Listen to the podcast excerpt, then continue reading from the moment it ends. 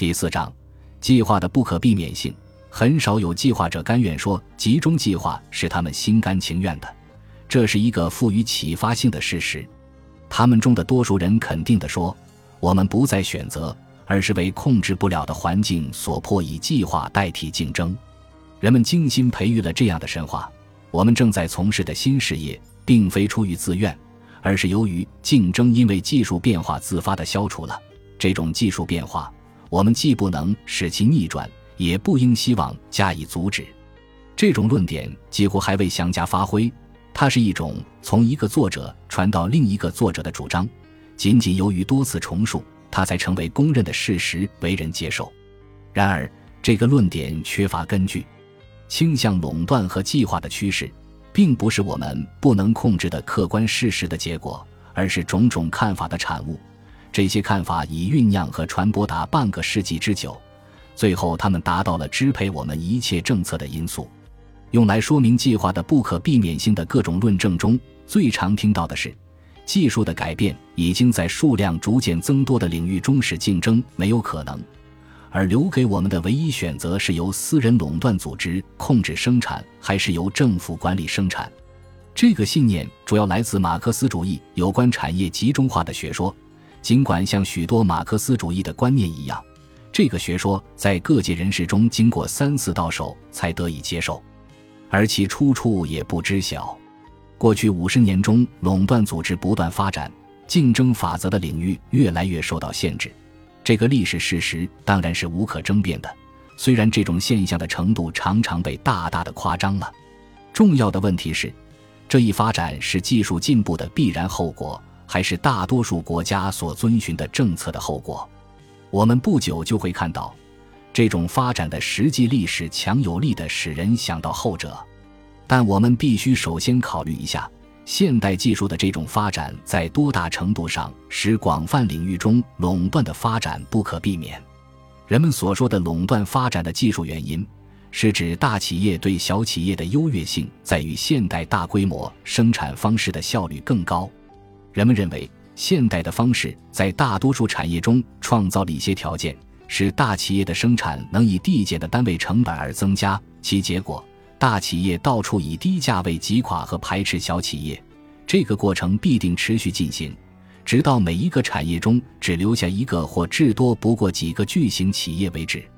这个说法只是孤立地看待有时随技术进步而产生的一种影响，而无视相反方向起作用的其他影响。他也很难从对事实的认真研究中得到支持。我们不能在这里详细调查这个问题，而只能满足接受所能获得的最好的证据。近年来对这些事实进行的最全面的研究，是美国全国经济临时委员会对经济力量集中化中的研究。这个委员会的最后报告书得出的结论是。这种认为大规模生产具有更高效率的观点是使竞争消失的原因，从现有的任何证据中很难得到支持。为该委员会准备的有关这个问题的详细专题论文，可用这段话来概括：对这个国家的情况进行一次调查，将会得出非常近似的结果。任何一个曾经注意过垄断者如何热心地经常寻求并常常获得国家权力的援助，使他们的控制生效的人。绝不会怀疑这种发展是没有什么不可避免的。竞争的没落和垄断的兴起在各国出现的历史顺序，有力地证明了这个结论。如果这些现象是技术发展的结果或资本主义演化的必然产物的话，我们理应希望他们会在那些具有最先进的经济制度的国家里首先出现。事实上，在19世纪的最后三分之一的年代里。他们却首先出现在当时还比较年轻的工业国家美国和德国，特别是在被视为代表资本主义必经的演进过程的典型国家德国。自1878年以来，卡特尔和辛迪加的发展受到周密的政策的有系统的扶植。政府不仅使用了保护手段，而且用直接诱导并最后使用强制的方法，推动管制价格和销售的垄断组织的产生。在这里，在政府的帮助下，对科学的计划、工业的自觉的组织首次伟大的实验，导致了巨型垄断组织的产生。这些发展在英国出现同样情况时的五十年以前，已被认为是不可避免的。主要是由于德国概括该国经验的社会主义理论家，特别是桑巴特的影响，竞争制度不可避免的会发展为垄断资本主义的理论才广泛的为人们所接受。在美国，一种高度保护性的政策才使某种类似的发展成为可能，这似乎证实了这一概括的结论。但是，德国的发展比美国的发展更多的被视为一种普遍趋势的代表。引用一篇近来广泛的为人们阅读的政论文章中的一句话说：“在德国，现代文明中一切社会的和政治的力量已经达到了他们最先进的形态。”这一说法已成为司空见惯之事了。所有这一切的不可避免性何其之少，而为深思熟虑的政策的结果又何其之多。当我们考虑这个国家在一九三一年以前的情势，以及从这一年起英国也实行了普遍保护政策以后的发展情况时，就会明白，除了少数已在较早时期获得保护的工业以外，这只不过是十多年以来的事。那时英国工业就整体而言，也许和历史上任何时期一样是竞争性的。虽然在二十世纪二十年代，由于在工资和货币方面所采取的不相容的政策。英国工业受到了严重的损害，但是至少一九二九年以前各个年头，从就业和一般经济活动方面来看，还是比二十世纪三十年代的情况好。只是在过渡到保护政策，并随之使英国经济政策普遍改变之后，垄断组织的增长才以惊人的速度发展，并使英国工业变化到一种大家还几乎不了解的程度。说这种发展和这一时期中的技术发展有任何关联？说在十九世纪八十年代和九十年代曾在德国起过作用的技术上的必然性，现在又在二十世纪三十年代的英国出现，这种说法的荒谬程度，并不逊色于墨索里尼的话中所包含的主张，即意大利必须先于其他欧洲民族废除个人自由，因为意大利的文明比其他民族先进得多。就英国而论。认为看法和政策的改变仅仅是实际情况的无情改变的结果，看来是有一定道理的。因为这个国家总是远远地跟随着其他国家的思想的发展，因此可以这样认为：尽管公众舆论仍然拥护竞争，但是外部事件使他们的希望落空，因而工业的垄断组织仍不断成长。但是，当我们考察这种发展典型及德国的情况时，理论和实际的真正关系就变得更清楚了。在那里，遏制竞争是一项深谋远虑的方针大计，它是为了实现我们现在叫做计划的那种理想而采取的，这是没有疑问的。在继续走向完全有计划的社会的进程中，德国人及一切模仿他们的人们，只不过是遵循十九世纪思想家们，特别是德国思想家为他们设计出来的方针而已。其实。过去六十年或八十年的思想发展史，就是说明这个真理最好的例证。在社会演化中，没有什么东西是不可避免的，使其成为不可避免的是思想。认为现代技术进展使计划成为不可避免的这一主张，也能用另一种不同的方法来加以解释。它可能是指我们现代工业文明的复杂性产生了一些新的问题，除了集中的计划以外。我们不能希望有效地加以处理，在一定意义上这是对的，但是在他们所主张的那种广泛的意义上则不然。例如，大家知道，现代都市所产生的许多问题，像由于地域密切相连而产生的许多问题一样，并没有通过竞争而得到适当的解决。但是在现代文明的复杂性作为要求采取集中计划理由的那些人的心目中，最重要的并不是像公用事业这类问题，他们通常提出的论点是：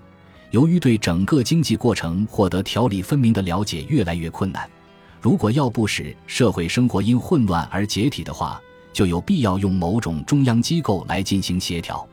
这种论点完全是因一种对竞争作用的误解而产生的，使竞争成为适当的实现这种协调的唯一方法的。正是在现代条件下劳动分工的这种复杂性，而绝不是竞争只适用于比较简单的条件。如果条件是如此简单，以致只要一个人或一个机关就足以有效地观察到所有有关事实的话，那么要实行有效的控制或计划，就根本不会有什么困难。只有在必须考虑的因素如此复杂，以致不可能对此得到一个概括的印象的时候，才使分散的权力成为不可避免。但是，一旦分权成为必要，协调的问题就发生了。这种协调就是让各个企业单位调节他们自己的活动，去适应只有他们才知道的事实，进而促成他们各自计划的相互调整。由于没有一个人能够有意识地权衡所有必须顾及的因素，他们关系到如此众多的个人的决定，因而使分权成为必要。很显然，要完成这种协调，不是通过有意识的控制，而只有通过具体安排，向每个企业单位传播他必须获悉的消息。以便使他能够有效地调整自己的决定，以适应其他人的决定，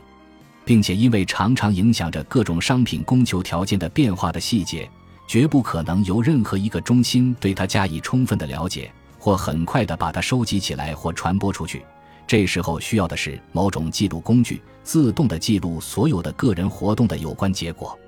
于是这些记录信息便同时既是一切个人决定的结果。又是一切个人决定的指南，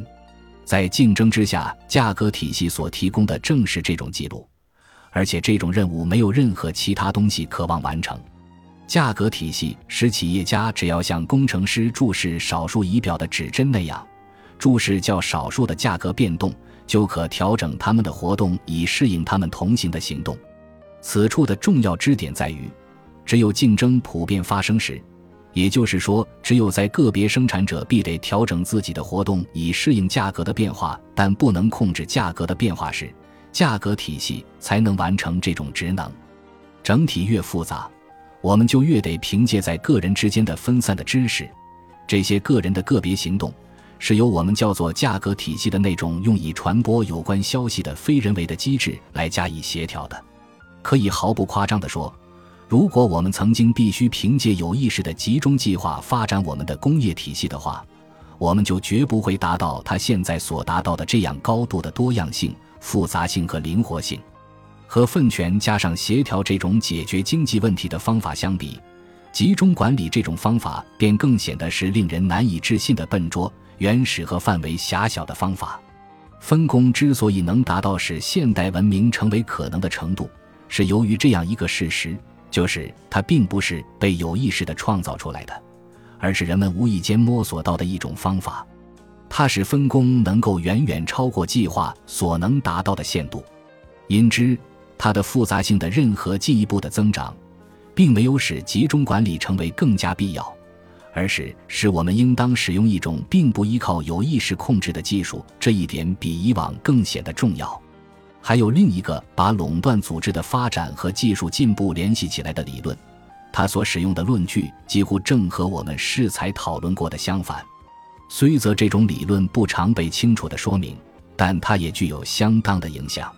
他认为，并不是现代技术破坏了竞争，而是正相反。除非给予保护，使它免受竞争的影响，就是说，除非给予垄断权，否则便不可能利用许多新的技术的潜力。这样的论证不一定像有些有鉴别力的读者可能猜疑的那样是欺骗人的论证，因为明显的答辩，即如果一项用以满足我们需要的新技术却是比较好的话，它就应该能够经得起一切竞争，并不能抹杀这个论证所涉及的一切势力。无疑，在许多情况下，这种论证仅仅被有关方面用作一种辩护的形式，甚至更为常见的是。它也许是基于一种混淆，即从狭隘的工程观点看的技术上的优越性和从整个社会观点看的可预性这两者之间的混淆。但是在不少情况下，这种论证还是有说服力的。例如，至少我们可以想象，如果我们能够使每一个在英国的人使用同一种汽车的话，英国的汽车工业或许就能供应一种比美国常见的更便宜和更好的汽车。或者，如果能够使每一个人都只用电而不用煤和煤气的话，就能使使用各种用途的电比使用煤或煤气便宜。在诸如此类的事例中，至少有可能这样：如果我们有这种选择的话，我们大家都有可能更富裕些，并宁愿选择这种新的处境。但是，从来没有人有过这种选择，因为可替代的选择途径是。或者我们都使用同一种便宜的汽车，或者我们必得在价格都很高的许多东西中进行选择。我不知道这在上述两种事例中是否真确，但我们必须承认，通过强制的标准化或禁止超出某种程度的多样性。在某些领域中，富裕的程度可能会增加到足以补偿对消费者的选择的限制而有余，甚至可以想象到，将来总有一天会有一项新的发明出现。如果采用它的话，毫无疑问是有利的，但只有在使许多人或所有的人都同时利用它的情况下才能够采用。不管这些例子是否具有任何重大的或长远的重要性。但肯定地说，他们并不足以成为可以合理的声言技术进步使集中管理成为不可避免的例证。这些事例仅仅说明有必要在下列两者之间有所选择：通过强制获得某种利益，或者是无法获得某种利益，或者在大多数情况下是迟一点得到，即等到技术的进一步发展克服了特殊的困难时。诚然，在这种情况下。我们也许不得不牺牲可能的眼前利益作为我们自由的代价，但在另一方面，我们避免了使将来的发展必得依靠某些人现在具有的知识这种必要性。牺牲这种可能的现实利益，我们保存了推动进一步发展的重要刺激力。虽然在短时期内，我们为多样化和选择的自由所必须付出的代价有时可能很高。但在长期内，即使是物质福利的增进，也将有赖于这种多样性，因为我们不能预见从那些可以提供商品或劳务的许多形态中，究竟哪一种可能发展出更好的东西来。自然不能推定，为了保存自由而牺牲眼前的物质福利上的某些增益，在所有情况下都会如此得到补偿。但是为自由而辩护的理由。正是我们应该替难以预见的自由发展保留余地。因此，根据我们现在的了解，当强制似乎只会带来利益，并且即使在某一特定情况下，它实际上可能只是并无害处时，这种论证也同样适用。目前许多关于技术进步影响的讨论，把这种进步当成好像是某种我们身外的，能够迫使我们非按一种特殊的方法使用这种新知识不可的东西。发明给了我们巨大的力量，这诚然是对的。但如认为我们必须使用这种力量来破坏我们最宝贵的遗产即自由，那就是荒谬的了。不过，它的确意味着，如果我们希望保全自由，我们就必须比任何时候都更为珍惜地保卫它，并且我们必须为它做出牺牲。虽然在现代技术发展中，并没有什么东西迫使我们趋向综合的经济计划。但其中却有很多因素，使计划当局拥有的权利具有无穷的更大的危险性。毫无疑问，趋向计划的运动是一种深思熟虑的行动结果，并且没有什么外在的必然性迫使我们非走向计划不可。但是值得研究一下的是，为什么这么多的技术专家竟会居于计划者的前列？这个现象的阐释。是和计划者的批评家们应当牢记于心的一个重要事实有密切关联的。这个重要的事实就是，如果我们使那些专家的技术理想成为人类的唯一目标，则几乎每一个理想都能够在比较短的时间内实现，这几乎是没有问题的。我们都同意，既有可能又非常适宜的好事是多得无比的，但是在我们的一生中，只能希望实现其中很少一部分。或者我们只能希望很不充分地去实现它们。正是由于这些专家在自己的领域之内的雄心受到阻碍，才使得他们反抗现存的秩序。眼看着那些人人都会认为是既有需要又有可能的事情无法完成，我们大家都觉得无法忍受。至于这些事并不能同时都做，和要完成这一件事情就得牺牲其他的事情。这些情况只有在考虑到属于任何专门业务范围之外的因素时才能看到。这一点只有通过一番艰苦的知识上的思辨努力才能体会到。这番努力之所以格外艰苦，是因为我们必须面对着更广阔的背景去了解我们大部分劳动所指向的目标，并且必须把它们和在我们眼前利益范围之外，因而我们便很少加以注意的那些目标相权衡。孤立的看。许多事情中的每一件都可能在一个有计划的社会中完成，这个事实是许多人热衷于计划，他们相信能够把他们对某一特定目标的价值的感官灌输到这个社会的指挥者心里去，而他们当中某些人的希望无疑是能够得到满足的，因为一个有计划的社会肯定会比现在的情形更能促成某些目标。我们所了解的有计划的或半计划的社会，确实提供了恰好的例证。说明这些国家的人民所享有的那些好事，完全是由计划产生出来的。否认这种情况是不明智的。德国和意大利的那些壮观的公路是常常被引用的例子，虽然他们并不能代表一种在自由主义社会里不是同样可能的计划，但是引用这种某一方面技术上高超的事例来证实计划的普遍优越性，也同样是不明智的。这样说也许更正确。这种和一般条件不相适应的非凡技术的卓越成就，是资源被误用的证明。任何曾在有名的德国公路上驱车而过，发现路上的运输量比英国次等公路还要少的人，他们几乎不会怀疑。就和平的目的而论，建造这些德国公路是没有什么根据的。至于这是属于计划者决定以大炮代替牛油这样一种情况，则是另一问题了。不过，以我们的标准来衡量，实在是没有什么热衷于此的理由。专家们幻想，在一个有计划的社会中，他最关心的目标将会受到更多的注意。有这种幻想的人，并不限于专家们。在我们所偏爱和关心的事情中，某种程度上，我们都是专家。我们认为，我们个人排列各种价值的顺序，不仅是个人的排列顺序，而且是在有理性的人们的自由讨论中。我们会使别人相信我们的顺序是正确的。喜欢乡村田舍的人，他最希望的就是应当保存他的传统风貌。工业在他的美丽面貌上已经造成的污点，则应予以清除。正如热心于卫生的人希望所有风景如画的但不卫生的古老茅屋都要去除一样，